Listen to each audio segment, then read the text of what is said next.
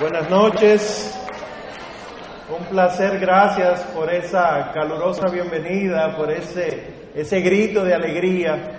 De verdad, es la muestra de que el Señor ha resucitado. Cristo ha resucitado. Amén.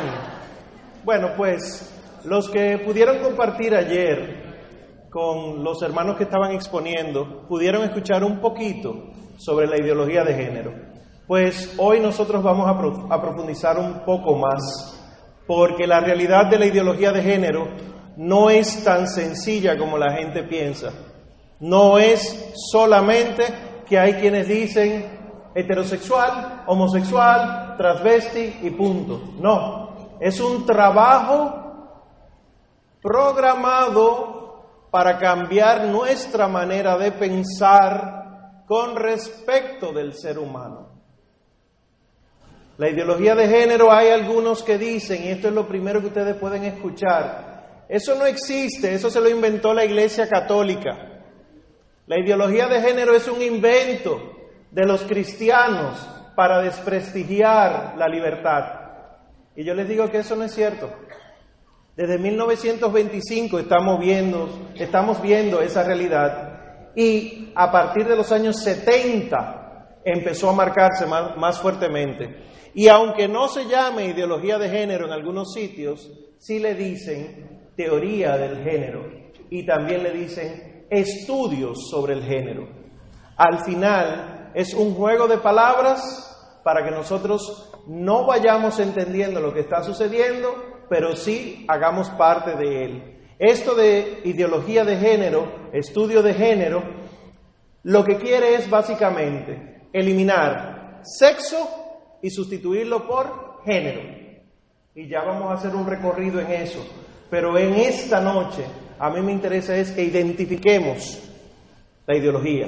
Porque nadie va a venir, yo soy de género, yo soy de la ideología de género. Ahí uno lo identifica. Sino que empiezan con un diálogo muy sutil y te dicen, pero ¿quién ha dicho que el ser humano nace hombre y mujer? Porque hay hermafroditas y se agarran del hermafroditismo, que no es sexo, sino la manifestación genital del sexo, que por alguna razón quedó en un punto intermedio, pero no es que la persona es mitad hombre, mitad mujer. Mitad mujer.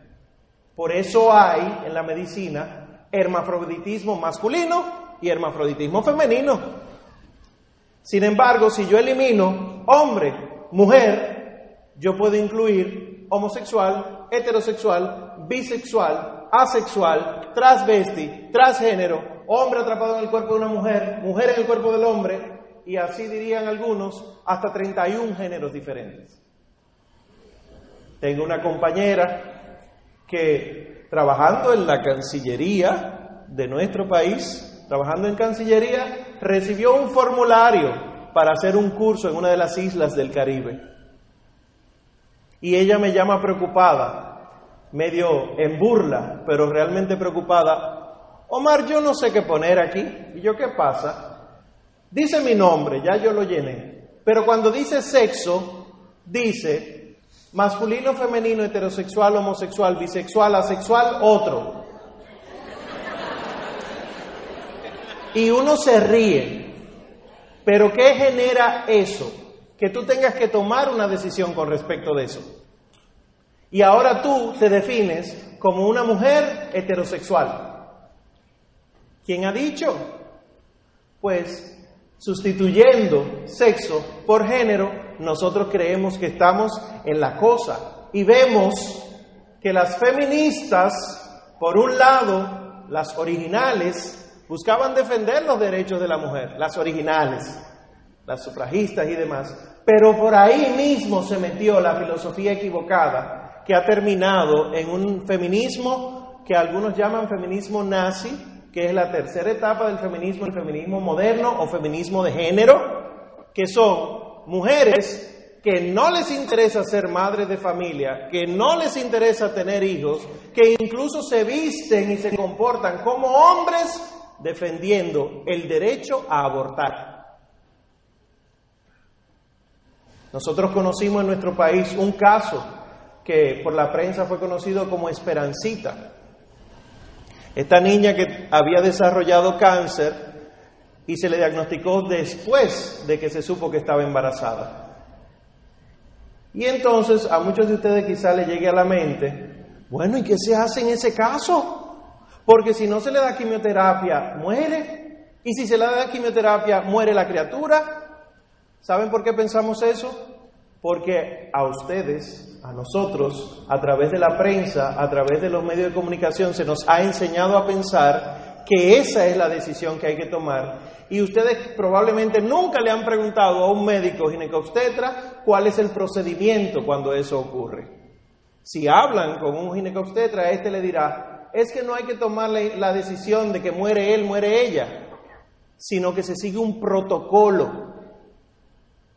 Se le dan ciertos medicamentos para ayudar la maduración del niño, se le dan ciertos medicamentos que retrasan el avance de la enfermedad en ella y cuando ella puede dar a luz o ser desembarazada, pues se continúa la terapia química con ella.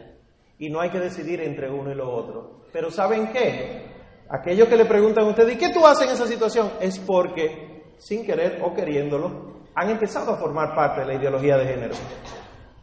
Y por eso es que a mí me interesa, y agradezco mucho que haya tantos jóvenes presentes aquí, me interesa que ustedes en sus relaciones, en las, en las universidades, en los lugares de trabajo, frenen cada vez que alguien venga con una pregunta de esas. No sigan el juego, porque hay un juego de palabras de por medio. Y este juego de palabras te hace pensar que el género sí existe.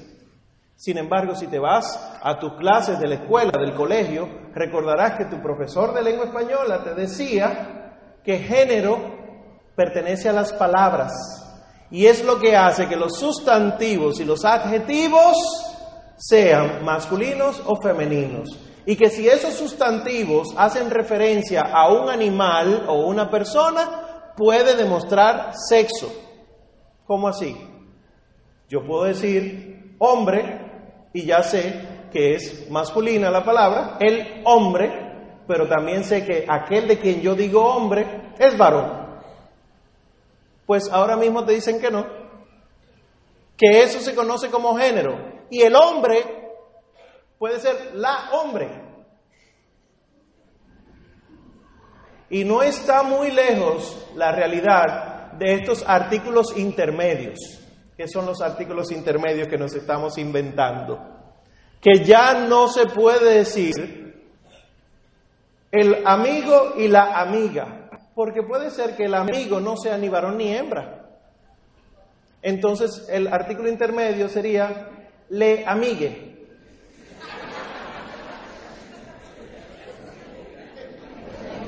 Una de las tretas, uno de, de los trucos que está utilizando la ideología de género es ponerlos a ustedes todos, y esto lo dice la Real Academia de la Lengua y también lo dice la Academia de la Lengua Dominicana, ponerlos a ustedes todos a hablar en sus discursos.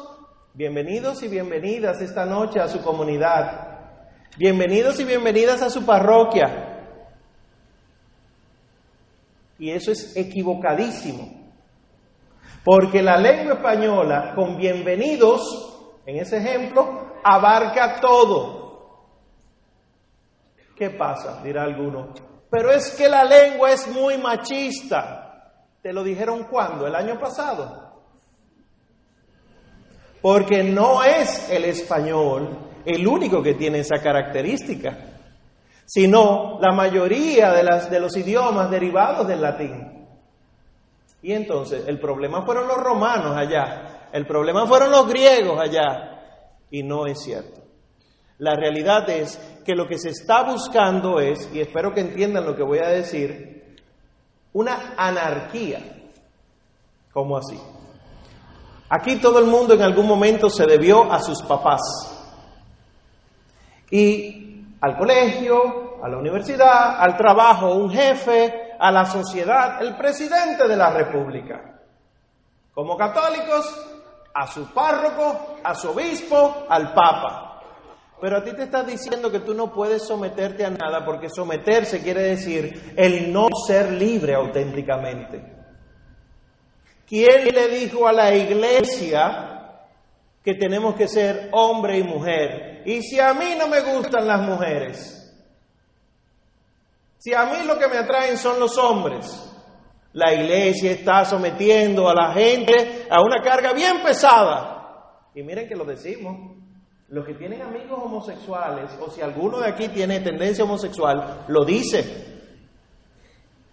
Es que obligan a uno a hacer algo que uno no debe. Entonces, ¿qué yo hago? ¿Soltero? ¿Qué yo hago? ¿Me caso con una mujer aunque no me guste? Y el tema de la homosexualidad es sencillamente un puntico de la ideología de género. Esta es la lógica con la que funciona la ideología de género. Y es una lógica incluso contradictoria. ¿Por qué? Porque la ideología dice que tú puedes ser lo que tú quieras. Si tú quieres ser varón, si tú quieres ser hembra, si tú quieres ser transgénero, si tú quieres ser transexual, por lo tanto, aunque hayas nacido varón, tú puedes ser una mujer atrapada en el cuerpo de un varón. La contradicción está que hace un tiempo se decía y todavía se dice, se nace homosexual. ¿Recuerdan eso? La gran pregunta en todas las comunidades era a los médicos y a los genetistas, ¿Se nace o se hace el homosexual? Y los defensores de la homosexualidad decían, se nace. Y nunca la ciencia demostró un gen homosexual, una parte cerebral o cerebelosa homosexual, nunca. Pero llegó la ideología de género que dice, no se nace, tú empiezas a desarrollarlo. Y por eso hay conflictos al interior de la misma ideología de género. Y esto es para abrir los ojos, porque que haya un homosexual amigo tuyo no quiere decir que tienes que validar la conducta del homosexual. Pero les digo algo, ojalá el problema fuera la homosexualidad. El problema actual consiste en que cualquiera puede ser lo que le dé la gana y eso hay que aprobárselo. Como el caso famoso que presentaron nuestros hermanos anoche del hombre de 52 años de edad que decidió ser una niña de seis años. Y él abandonó su trabajo, abandonó su mujer y sus hijos, se puso una peluca y un vestido, consiguió uno, una pareja que lo adoptara y él es y vive ahora como una niña de seis años. Ay Dios mío, pero este mundo está loco, dicen ustedes. Esto se acabó. Y yo le digo, no, esto está empezando. Y nosotros somos de los pocos países que todavía pueden decir que no. Y por eso hemos querido hacer estos encuentros.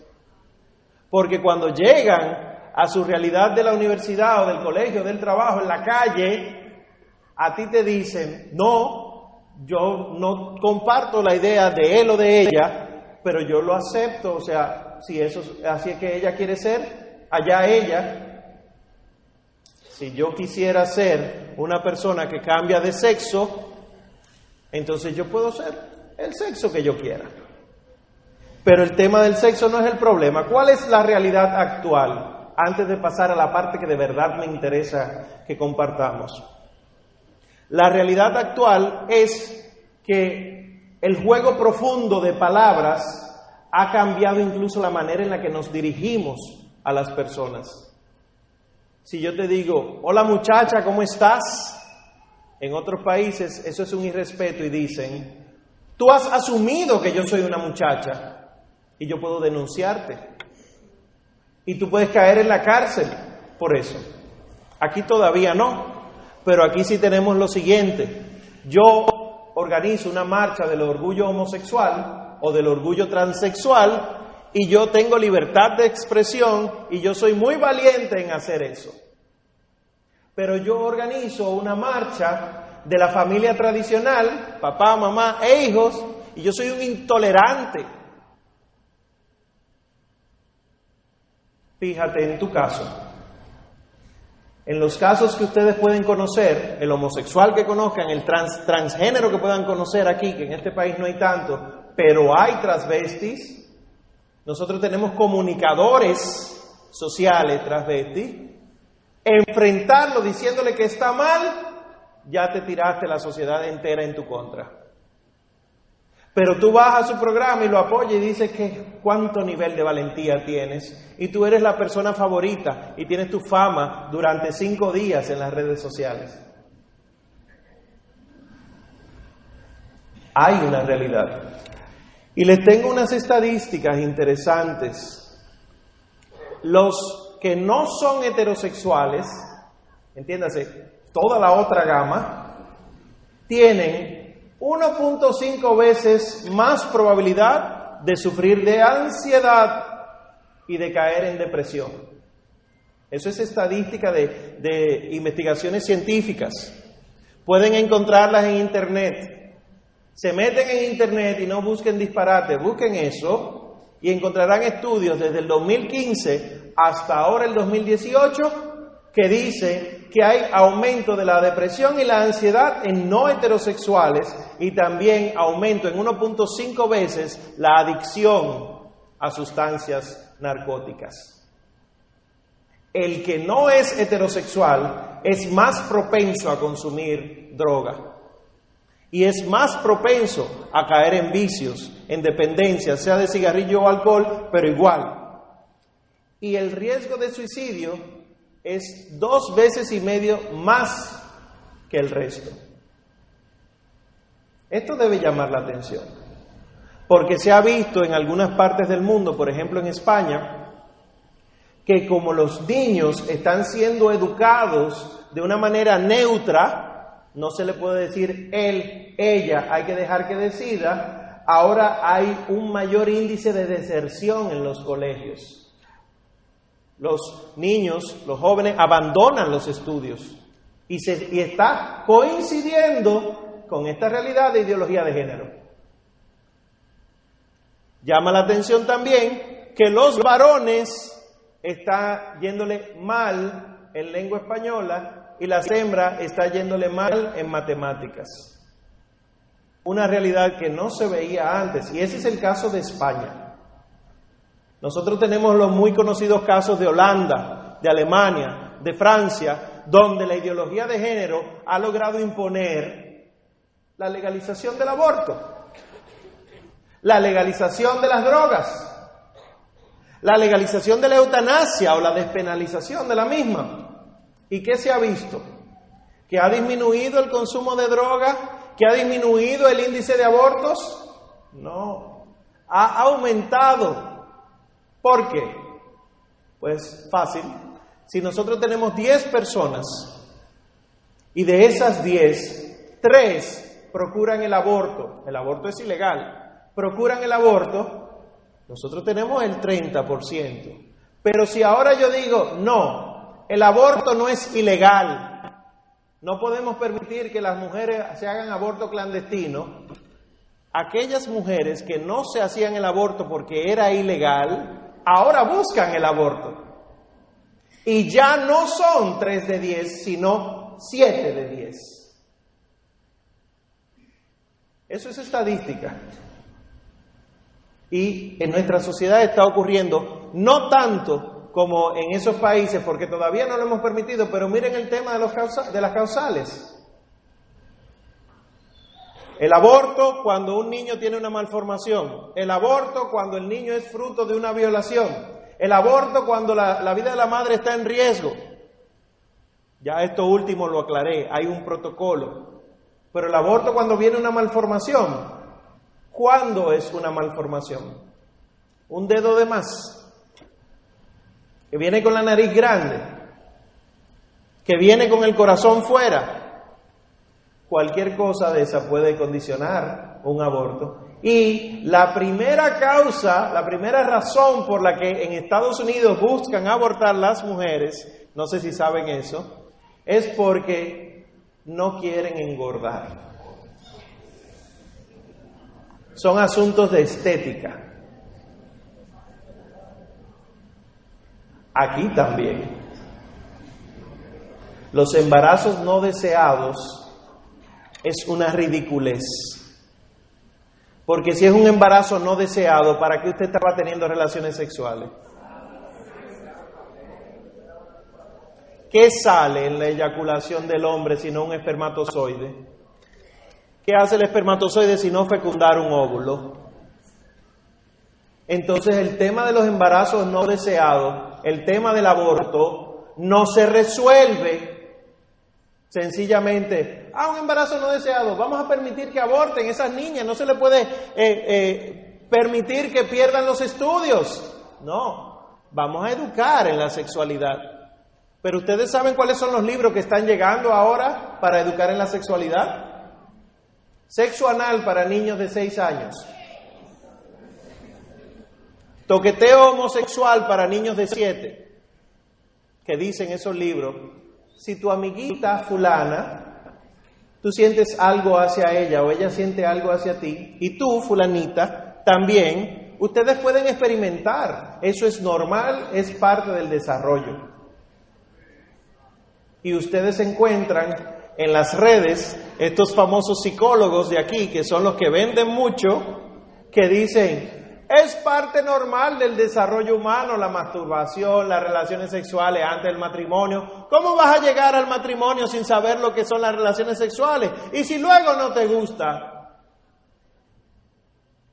¿Y quién ha dicho que ese es el centro del matrimonio? Pues miren, también ocurre con los transgéneros. Aquellos, los transgéneros son los que deciden cambiar físicamente su cuerpo. No es solamente que se visten del sexo opuesto, sino que cambian físicamente su cuerpo, sea por cirugía o por hormonas. Niños, niñas que empiezan a inyectarle hormona del sexo opuesto empiezan a desarrollarse como sexo opuesto y luego se comportan como sexo opuesto. Y lo que no saben es que como usted le dé la gana, las hormonas se disparan en la pubertad. Y aquellas hormonas con las que tú viniste se disparan. Y si yo nací varón, pero empecé a recibir hormona femenina, cuando lleguen los 9, 10, 11 años, que esos andrógenos decidan empezar a cambiar todo, yo voy a tener un problema porque ya yo tengo 10 años comportándome como una hembra y queriendo ser hembra y resulta que mi cerebro ahora dice, ¿te gustan las hembras? ¿Qué soy? ¿A qué me dedico? ¿Voy a ser feliz? Pues los transgéneros tienen, si la población normal, un 5% de suicidio, los transgéneros tienen un 41% de suicidio. cerca de la mitad de ellos procuran suicidarse. Y esto de que vamos a cambiar de sexo, en Estados Unidos, que es de donde viene toda esta influencia, ¿sabe cuántas personas, hecho en un estudio del año 2017, el año pasado, quieren de verdad cambiar el sexo y por eso es que se está proponiendo todo lo que se propone? 0.6% de la población. ¿Les parece lógico que porque un 0.6% de la población quiera algo, haya que ponerlo como ley, como norma. Pero lo que preocupa es que nosotros nos quedamos callados. Lo que preocupa es que nosotros, sí, es cierto, fuimos hechos imagen y semejanza de Dios, pero explícaselo. ¿Qué quiere decir imagen y semejanza de Dios? Y, y sepan algo, no hay ningún informe científico, ninguna investigación médica que avale aquello de que los géneros tienen un origen genético. No la hay. Recuerdo a una genetista que tuve la oportunidad de tomar clase con ella y surgió la famosa pregunta. Profesora, entonces los homosexuales nacen o se hacen, ¿verdad que se ha descubierto el gen? Y ella la definición que dio fue, eso, eso es una vagabundería. Yo llevo muchos años trabajando en esto y nunca se ha visto un gen homosexual, un gen transexual. Y el último estudio que se hizo, que fue el año antepasado, 2016, descubrió que los genes, toda la información genética, sintetiza proteínas para que el hombre sea hombre y la mujer mujer, y no se ha visto una proteína intermedia en nada. Ese es del 2016. Pero les aseguro que eso no les saldrá en sus páginas de redes sociales como anuncio en estos lugares de reproducción de video. Tú dices que tú eres católico y te suscribes a tu red social y te aparecen eh, anuncios de aborto, de píldora del día siguiente. Tú pones la televisión en temporada de pelota y te aparece. Exacto. Ustedes entienden cómo está la cosa. Si el juego de pelota, pasatiempo dominicano, lo pasan ahora donde niños lo ven, ¿qué pueden entender los niños de esos anuncios si no tienen padres que los eduquen? Y si se vende como algo normal, ¿qué puede pensar un niño? El preservativo surgió hace cerca de 50 años, el condón, para disminuir las infecciones de transmisión sexual. Y las infecciones de transmisión sexual, incluyendo el SIDA, el VIH-SIDA, no han disminuido desde hace 50 años para acá, sino que han aumentado. Porque si yo voy a una escuela, a un liceo a repartir preservativos, yo les estoy diciendo, tengan relaciones sexuales que fue lo que pasó, y oigan bien, con el tema de la vacuna del virus del papiloma humano. Si empezamos a vacunar contra el virus del papiloma humano y después, si ustedes quieren, cuando terminemos, hacemos cualquier tipo de discusión al respecto, pero ustedes se vacunan todas las jovencitas, ustedes le están diciendo, mira, no te va a dar el virus, puedes tener relaciones sexuales y aumenta la promiscuidad y aumentan los embarazos no deseados y disminuye la edad de inicio de relaciones sexuales. ¿Saben cuál es la edad de inicio de relaciones sexuales en nuestro país en niñas?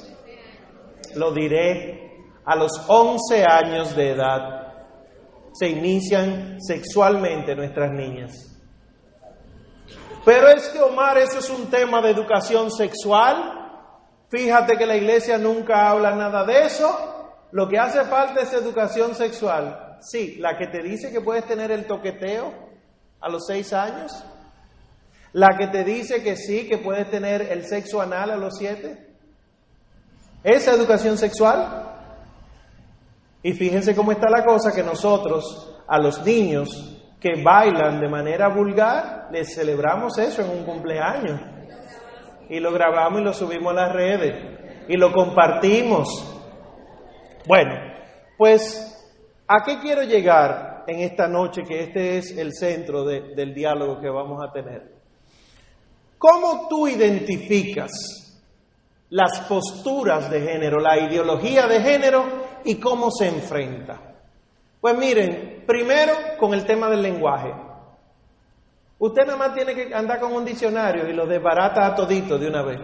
No por el golpe que le va a dar con el diccionario, sino porque hay palabras que usted la busca en el diccionario y ya los argumentos de la ideología de género se destruyen con solo buscarla en el diccionario.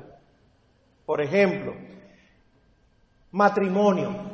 ¿Qué es matrimonio? Hay quienes dicen, esa es la unión de dos personas que se aman. No, Matrimonio es el cuidado de la madre. Matris, madre. Múnere, la condición de ser madre. Si yo uno dos mujeres, ¿serán madres? Si yo uno dos hombres, ¿serán madres? Tiene que ser obligatoriamente un hombre y una mujer. Ah, bueno, eso se resuelve y miren lo que están haciendo. Vamos y proponemos proyectos de ley que dicen que el matrimonio realmente es la unión entre dos individuos, no entre un hombre y una mujer. Y vienen estos proyectos hacia nosotros. Otra palabra, sexo. Van al diccionario y dice que sexo es la condición orgánica que distingue a los machos de las hembras. Eso es el sexo. Si distingue a los machos de las hembras, entonces no es una construcción social. Porque usted tiene dos maneras de nacer. O nace varón o nace hembra. No se nace un extremo, otro extremo. Y por eso tenemos gente que no son solamente niñas de seis años. Hay individuos en este planeta que legalmente viven como gatos. Repito, por si acaso no me entendieron. En este mundo hay personas, seres humanos, que han decidido que son gatos y que la ley les ampara. Son gatos y hay de aquel que diga lo contrario. Y por esta misma razón es que nosotros definimos la ideología de género como una dictadura. Porque la coges o te vas. ¿Y para dónde te vas a ir tú? Entonces, ¿cuál es la solución? Sencillo, váyanse a los conceptos. No se pongan a opinar de medicina de un artículo que vieron, que vieron en el periódico. No se pongan a opinar como un abogado de una opinión que dieron en una emisora. ustedes son estudiantes. Busquen los conceptos, búsquenlo y léanlo, que solamente con eso destruyen los argumentos. Segundo, hay algunos que dicen, pero la homosexualidad siempre se ha dado en esta sociedad. Es más, los antiguos romanos tenían la realidad de la homosexual que quedan representado en sus vasijas. Y hay algunos que dicen, hay algunas partes en Alaska y en la India que el sexo intermedio es conocido como estos hombres que parecen mujeres y cuyo servicio es de índole sexual. Y yo les digo, si se van a apoyar en, lo histórico, váyanse también a todas las realidades históricas que había en esa época. Los homosexuales había en Roma, igual existía el incesto, igual existía el, parricidio y el matricidio, igual existía la esclavitud, y no las estamos aceptando. Al revés, decimos que son equivocadas. Entonces, abusar sexualmente de tu hijo está mal. Sí. Claro que sí. Entonces, que a mí me guste otro hombre está mal. Que sí. Si son asuntos históricos, hay que irse a la historia completa de esa sociedad. Y no nos quedemos con lo que queremos coger. Ese es el segundo consejo que le doy. Tercero, tú ves esos países del primer mundo. Ellos están así porque han querido salir de la religión. Fíjate, que donde hay gente pobre son muy religiosas. Donde los países son ricos, la religión no está presente. Y dicen que la religión es la causa de la pobreza, sin darse cuenta que muy probablemente porque hay pobreza es que la religión se hace presente, no al revés. ¿Cómo así? ¿A dónde está enviada la Iglesia Católica? ¿A dónde nos envió nuestro Señor Jesucristo? ¿A los ricos? ¿A los que pueden? ¿A los que están tranquilos? ¿A quién Él vino a salvar? A los pobres, a los enfermos. Pues entonces allí donde haya pobreza, tiene que estar la Iglesia Católica. Tiene que estar el cristiano. ¿Qué hacemos con eso? Le volteamos la torta. No es que son pobres porque hay religión, sino que hay religión porque son pobres y saldrán de todo eso. Y ni hablar de la realidad de Occidente. Nuestra sociedad, como nosotros la conocemos ahora, se debe al cristianismo. Nosotros tenemos el método científico de la Iglesia Católica. El padre de la genética, ¿alguien sabe quién es? Gregorio Méndez. ¡Wow! Se saben las respuestas. El monje agustino Gregorio Mendel. Hay una famosa historia de un señor que va en un tren, un señor ya mayor, rezando el rosario. Y enfrente de él, eso es en Francia, en París específicamente, y enfrente de él se le siente un jovencito y empieza a burlarse de él, un joven universitario. Señor, pero Usted ya tiene muchos años en esta tierra. Usted debe saber que todo eso es invento, eso de la religión. ¿Usted cree en eso del rosario? ¿Usted sabe lo que usted debería hacer? Le hace unos cuantos de estos libros que yo tengo aquí para que usted salga de esa ignorancia que le produce la religión. Y el señor mayor muy humildemente saca de su bolsillo una tarjeta y dice, sí, por favor, envíemelo ahí los libros, que yo con mucho gusto los recibo. Y decía, el nombre en la tarjeta. Luis Pasteur. Este señor católico. La religión no lleva a la pobreza. Entonces, ¿cuál es la solución? Miren, sáquense de la cabeza que progreso es sinónimo de tecnología. ¿Qué es el progreso? Por más que ustedes oigan en los anuncios otra cosa, súbete al progreso. ¿Qué es el progreso? El progreso es que las personas tengan sus necesidades básicas cubiertas. Eso es el progreso. No que haya nuevos medios de transporte, nuevos medios de comunicación. Si eso es así, y no me respondan por favor porque va a quedar grabado, ¿hay progreso aquí? No me respondan por favor que va a quedar grabado. Si nosotros no tenemos progreso es porque nosotros no nos hemos puesto en esto. Porque se nos envía a ayudar a los demás, no a apoyar este tipo de, de ridiculeces. Y otra cosa que quieren hacer, y tú lo puedes identificar fácilmente, que quieren deconstruir, es la palabra que usan, los roles. El rol hombre-mujer. El rol marido-esposa el rol papá, mamá. Ya papá y mamá no existen. Existe progenitor A y progenitor B. Yo no sé, aquí veo ciertos rostros que me dicen, pero eso no va a pasar aquí, Omar, eso suena como un cuento. Está pasando, está pasando. No se aíslen, enciendan la televisión y la radio y escucharán de todo. Pues progenitor A y B para papá y mamá, para hombre y mujer, el individuo, no el hombre, no la mujer, el individuo. Y cuidado si es la individua.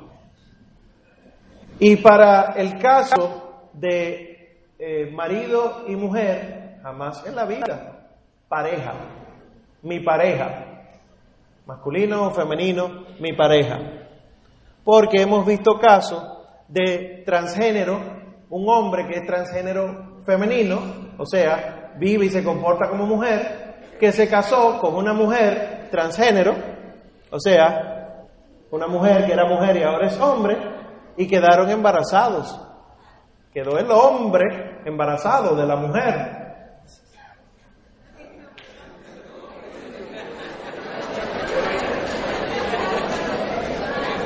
Un hombre que era hombre pero que ahora es mujer, embarazó a una mujer que era mujer pero que ahora es hombre, y ahora van a dar a luz algo.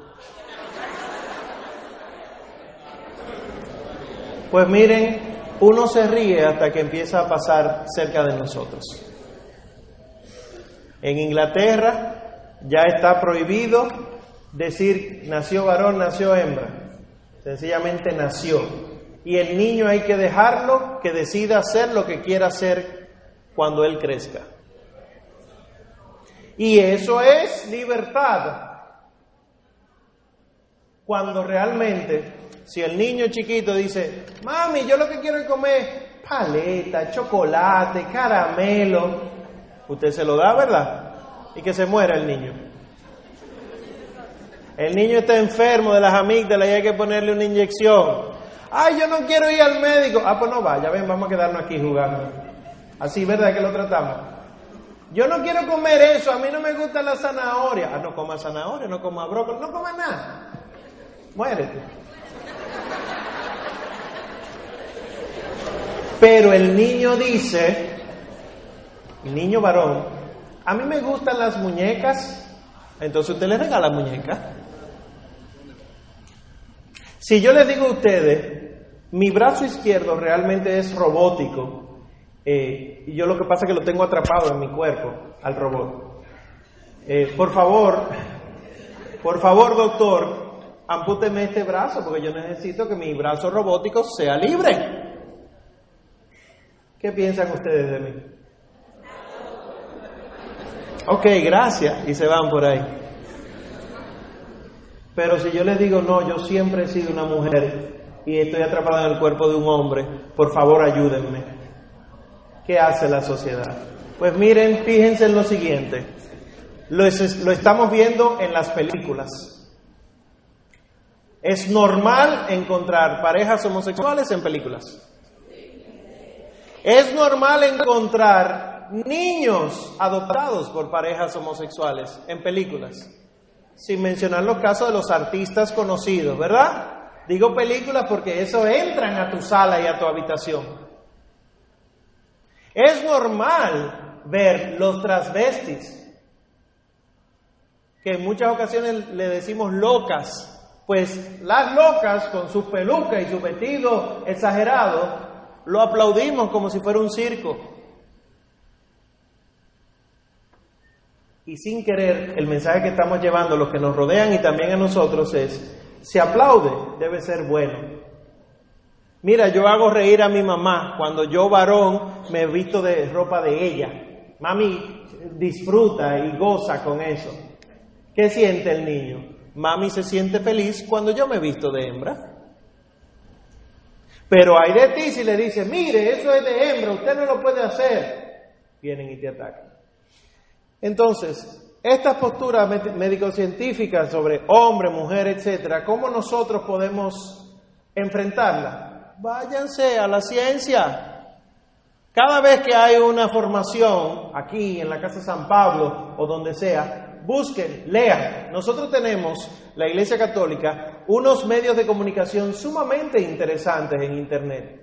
Tenemos páginas que hablan de cosas muy densas y sumamente interesantes. Y concluyo con la última postura, cómo usted la identifica y cómo la enfrenta. Pues lo que está haciendo la ideología de género es que lo trascendente, lo que llamamos Dios, lo ridiculiza. La gente que busca de Dios son gente bruta, son gente pobre que no ha estudiado. Omar, me preguntaban a mí, ¿y tú estudiando la medicina, cómo es que tú sigues siendo cristiano? ¿Tú conoces el cuerpo entero? ¿Cómo es posible que tú sigas creyendo que alguien lo creó? Y yo lo que les decía era, es que la medicina me dice a mí cómo funciona el cuerpo, pero no de dónde vino el cuerpo. Y para que esto se haya generado al azar, espontáneo, es imposible. Dice un, un, famoso escritor que a mí me gustaba leer, es como tomar muchas letras del abecedario, tirarlas hacia arriba y que cuando caigan, caiga escrito El Quijote de la Mancha. Ustedes se ríen, no es el título, el libro entero. Esa es la probabilidad. Pues entonces miren, usted puede ser la persona más atea y en su interior hay un deseo de buscar a Dios. Los transexuales, muchos se han arrepentido. Los transgéneros que caen en depresión, se arrepienten. Y la única respuesta que ha podido satisfacer sus almas ha sido Dios. Así que mi consejo final es, no se dejen engañar ni por el lenguaje ni por los recursos que utilizan. Nosotros hablamos con la verdad, ellos hablan con la mentira. Nosotros no tenemos que elaborar discursos complicados para convencer. Nosotros tenemos el diccionario. Nosotros tenemos las investigaciones médicas. Nosotros tenemos la verdad. Entonces, abrir los oídos, abrir los ojos para que la ideología de género no nos arrope. Y miren, en las redes, cada vez que puedan, publiquen algo a favor de la vida y en contra de la muerte. Cada vez que puedan. Porque lo único que necesita el mal para vencer es que los buenos se queden callados. Muchas gracias por su atención y que el Señor les bendiga.